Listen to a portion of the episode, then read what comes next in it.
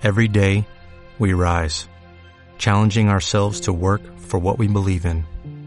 At U.S. Border Patrol, protecting our borders is more than a job, it's a calling.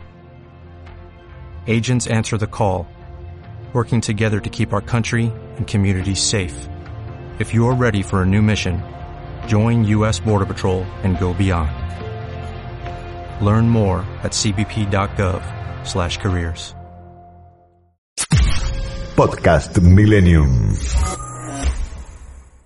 Ayer viajamos a una fundación y conocimos cómo, cómo le, siembran sueños a unos chicos, ¿no? Y la verdad nos emocionamos, nos encanta hablar de educación y, y de la gente que, que crea métodos de, de, comunicación y de educación, como decía antes, para, para mejorar, ¿no? Para mejorarnos como, como seres humanos. Y, y, quería contarte, dice, que en un rincón del Gran Buenos Aires existe un colegio donde los alumnos deben cumplir tres requisitos obligatorios y poco frecuentes para ingresar al aula.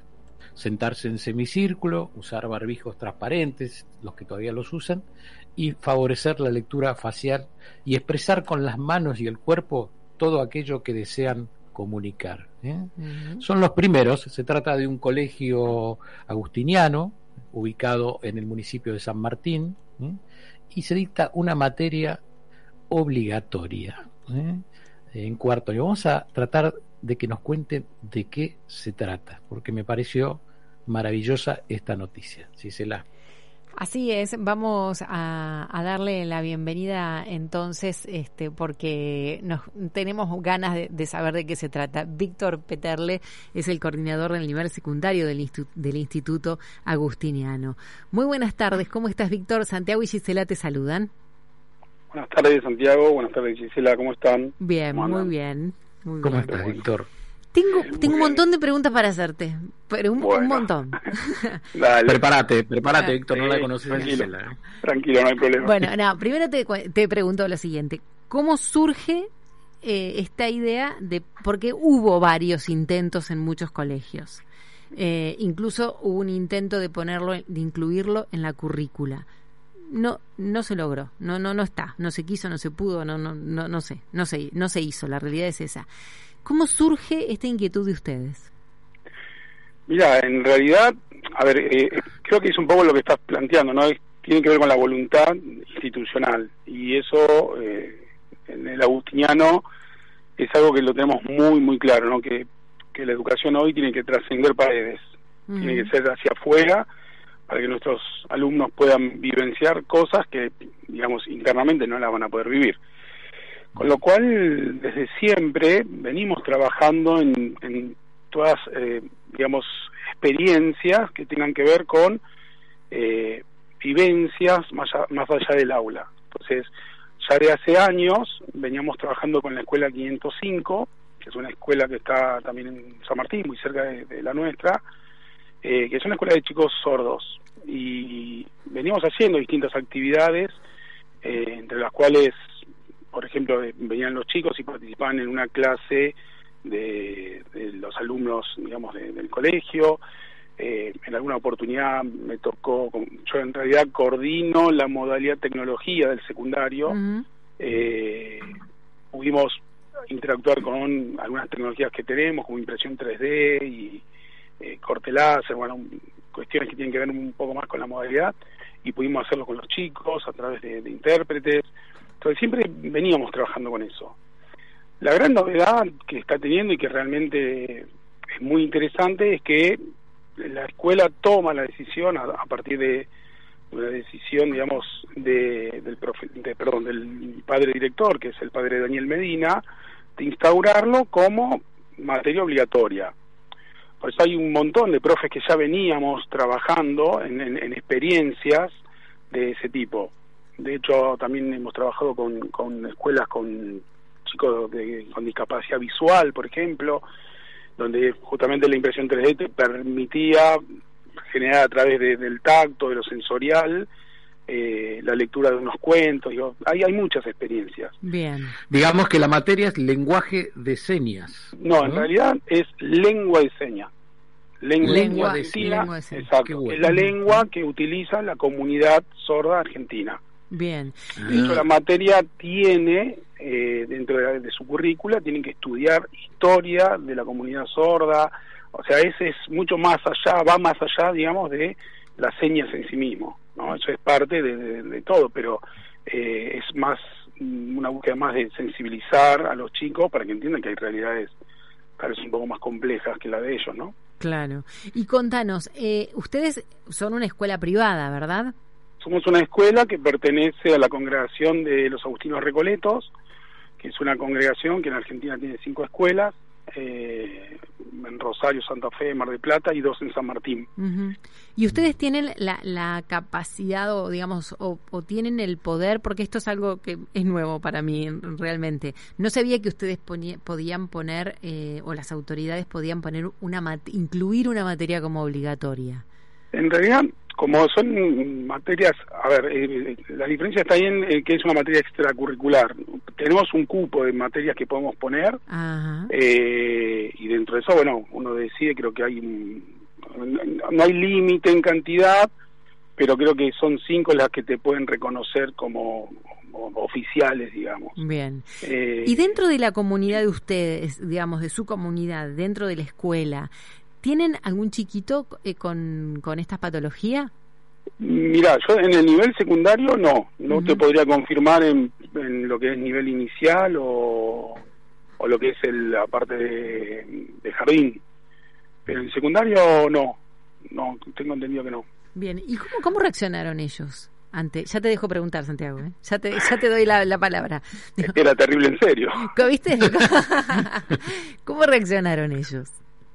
Y mira, la verdad que fue, mm, a ver, eh, no, no, no, sorpresa no fue, porque yo te digo que se han hecho Claro. actividades incluso en, en primaria en su momento, con lo cual eh, siempre está rondando esta, esta visión, digamos, como escuela de, de, de querer acercar todas estas realidades.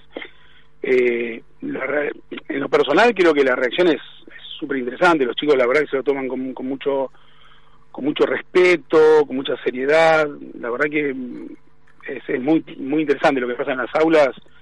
No sé, lo personal me ha pasado de estar en un momento, un rincón, te digo que de a momento se te hace un nudo en la garganta de, Mm, Claro. poder entender todo eso, ¿no? Este, y los chicos Esto- están mucho más preparados que nosotros como adultos, están mucho más permeables a todo eso. Víctor, y, y contarle a los oyentes, ¿es verdad que al frente de un curso hay una docente sorda? Exacto, hay dos, mm, dos docentes, con lo cual ya eso es un desafío también para nosotros. Tenemos por primera vez una pareja pedagógica dentro de la escuela, eh, de las cuales una es Laura, que es eh, oyente, y la, o sea, oyente me refiero a que puede escuchar, y eh, Lucía, que es sorda.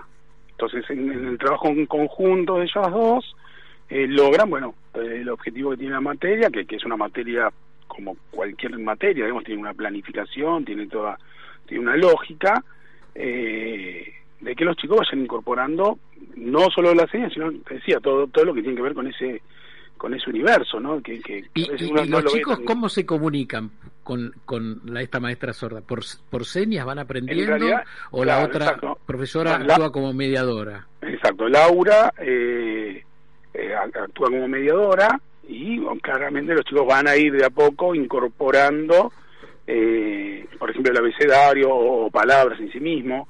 mm. Eh, de hecho, los viernes hay un espacio donde nos encontramos todos como, como, como escuela, donde eh, se juntan profes y, y todos los chicos, y lo que estamos haciendo los viernes es aprender una palabra. Entonces nos, nos ayudan, cada, cada curso nos da un, un referente de ese grupo y vienen hacia donde están la- las profesoras y aprendemos alguna palabra. Y ellos después van y la replican eh, frente a su curso, digamos, ¿no? ¿Y tuvieron ya la experiencia de juntarlos con el grupo al que ustedes, eh, digamos, eh, hacen este trabajo, este voluntariado conjunto? Todavía no, porque digamos empezó con la con, con el comienzo de año, así que estamos muy muy Muy verde todavía, clases. claro. Sí, en realidad las clases son 40 minutos eh, una vez por semana, con lo cual todavía estamos como avanzando para para poder llegar a eso. sí tuvieron esa interacción que te comentaba antes de traer chicos que participaran de, permitime la palabra, es discutible, pero una clase normal, supuestamente, chicos que venían con, con las dificultades, digamos, de, sordera. Pero al revés, eh, de, que los chicos nuestros se comuniquen, todavía no, no se ha hecho porque, bueno, estamos en ese camino. Bien. Y, contanos eh, sobre alguna eh, ¿Qué te dicen los alumnos de esta experiencia de comunicación? Porque en el fondo debe haber mucha felicidad cuando logran, en, eh, como decís, aprender una palabra a través de, del lenguaje de señas, ¿no? a mí me pasa, yo tengo hijos que empezaron este año a ir a la escuela y, vienen conmigo a, ese espacio. Tengo una hija que, bueno, que está en secundario, está en primer año recién, y después tengo uno en sala de 5 y uno de tercer grado. Y ellos lo, participan conmigo, eso. Y el, primer día que lo hicimos era eh, la palabra de buenos días, va la, mm. frase, digamos, ¿no? Y, llegaron a casa con esa alegría de decir, mirá, mirá mamá lo que aprendimos, ¿no? Como, mm. como una cosa muy, muy loca para ellos. Así que imagínate, si a esa edad, cuando vas hacia arriba, que la materia se dicta solo en los cuartos años por ahora, eh, las reacciones son son hermosas, la verdad, no, no, no encuentro una palabra para definirlo, porque la realidad es que nos pasa, sinceramente, toda esta novedad empezó a, hacer que muchos medios se interesaran y, el otro día me pasó de entrar al aula, ¿quién se anima a, bueno, para de a uno, todos querían venir y contar la experiencia. Claro. Pues la verdad que es, muy interesante. Déjame contarles, a, los dos les digo, para ubicar a, los oyentes. Eh, en realidad, cuando ya hablamos de, sordera, estamos hablando eh, de se divide en, dos partes, podríamos decir. Un 86% aproximadamente eh, tienen dificultades auditivas y un 13% corresponden a sorderas. Y si bien no hay un censo para saber cuántas personas exactamente en nuestro país padecen esta patología, cosas que pedimos siempre, ¿no? Para poder conocer la realidad hay que tener datos. Bueno, no no están hechos estos datos, estos censos, pero las asociaciones este, de, de las personas que están interesadas en esto y que se acercan a, a, a buscar ayuda y demás, cuentan que el número es mayor a 70.000 sordos y más de 450.000 personas con algún tipo de discapacidad auditiva. Es como para que más o menos tengamos en cuenta, pero no contamos con números reales por el momento.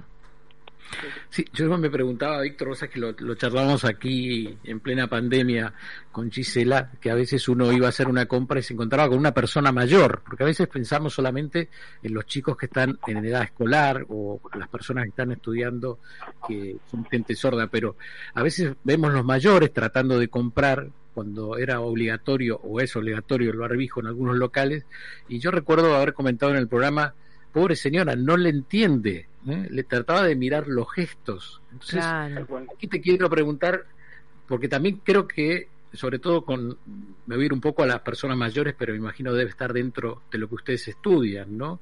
Eh, no solo se comunica con las manos, también con la postura corporal. Bueno, parte, Santiago, de, de la organización del aula, cuando nos empezamos a trabajar con esto, era la necesidad de ser un espacio donde los chicos puedan estar sentados o en círculo, en círculo, perdón, en círculo mínimamente, porque, a ver, participa todo el cuerpo, es muy gestual todo. Con lo cual es, es, una vivencia que te atraviesa todo, la realidad que, mm.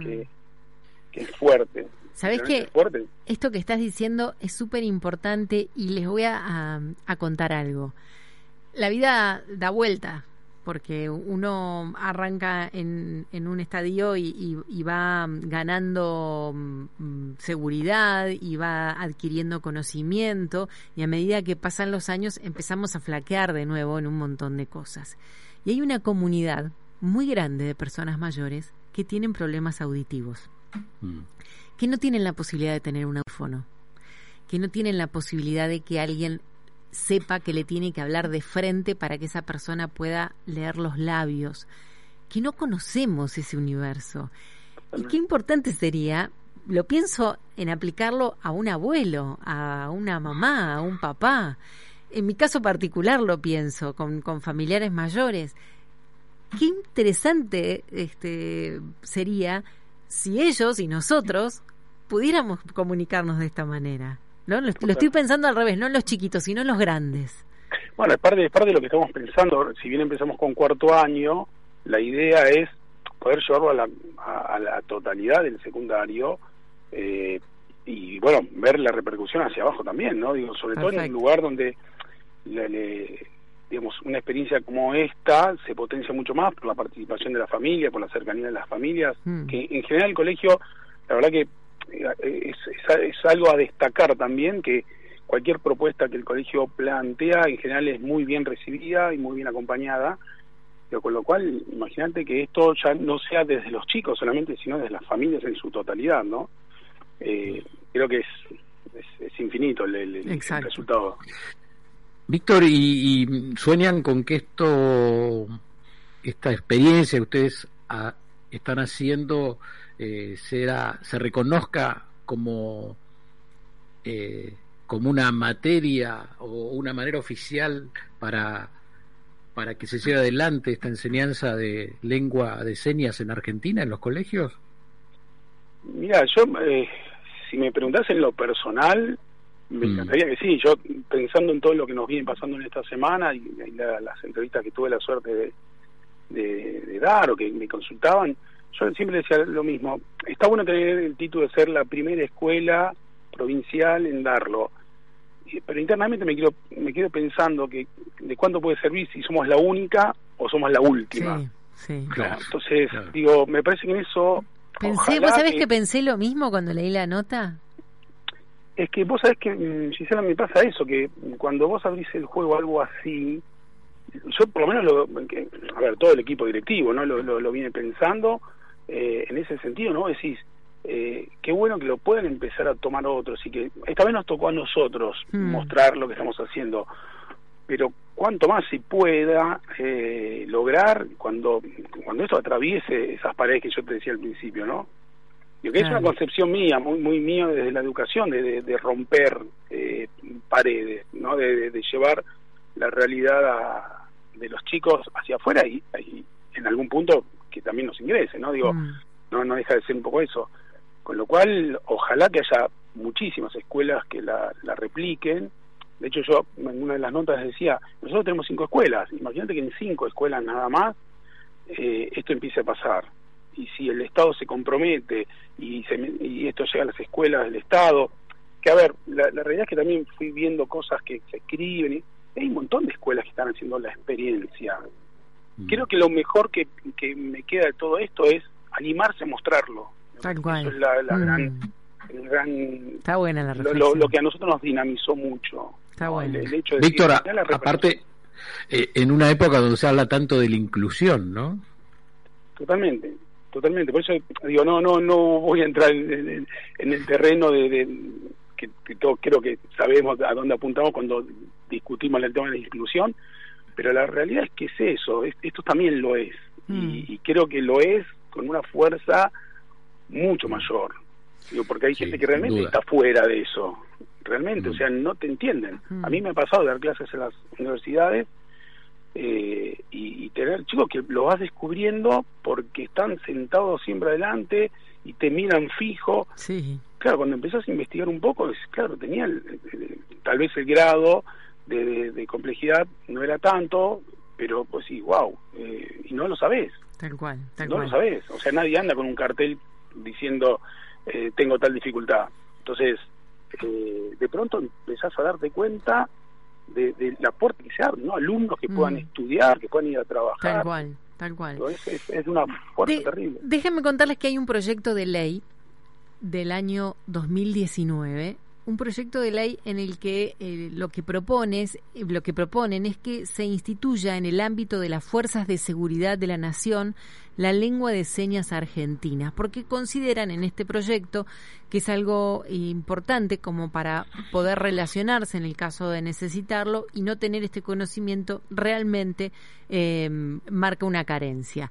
Bueno, es un proyecto que se presentó, eh, lo presentaron cuatro diputados de, de la Unión Cívica Radical de Chubut, San Luis, Santa Fe y Río Negro. Y bueno, está esperando ahí que se trate. Así que este, está por lo, bueno, por lo menos en un lugarcito tuvieron intención eh, de hacerlo. ¿eh? Pasó a comisiones en diputados y pasó a la Comisión de Discapacidad y de Seguridad Interior.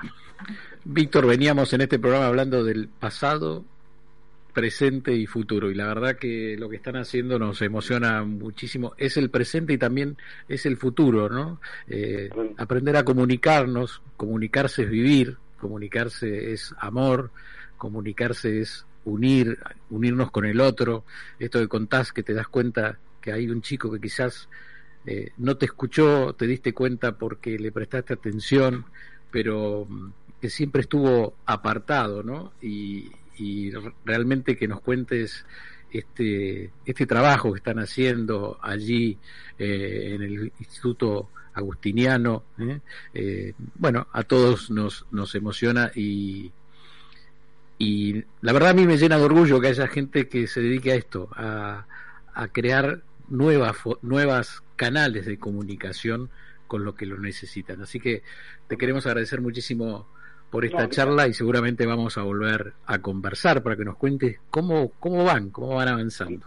Con todo gusto. Lo único que déjame agradecer porque tiene que ver con esto último que dijiste, ¿no? Digo, imagínate que esto no sale de una persona, fue de un equipo de trabajo, de, no sé, directivos, el profesor eh, Pablo Parodi que, que, que empezó a movilizar parte de esto, eh, fue un grupo de gente que empezó a escucharse, o sea, esto decía, ¿no? De comunicarse y de entender que, que, digamos, pasamos una pandemia en la cual buscamos nuevas formas de comunicación, digo, es muy fuerte todo este 2020, 2022 en lo que viene pasando en el Agustino, pero creo que lo más interesante es eso, que la gente, nuestra propia gente empezó como a abrir, como a abrir la cabeza, ¿no? A abrir el juego a, bueno, ¿qué nos dejó todo esto que estamos viviendo?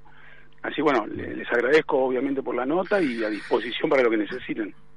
Gracias, Víctor. Víctor Peterle, coordinador del nivel secundario del Instituto Agustiniano, eh, perteneciente a la Orden de Agustinianos Recoletos, Colegio Católico de Gestión Privada. Te mandamos un abrazo y lo felicitamos a todo el grupo. Eh. Muchas gracias. Podcast Millennium.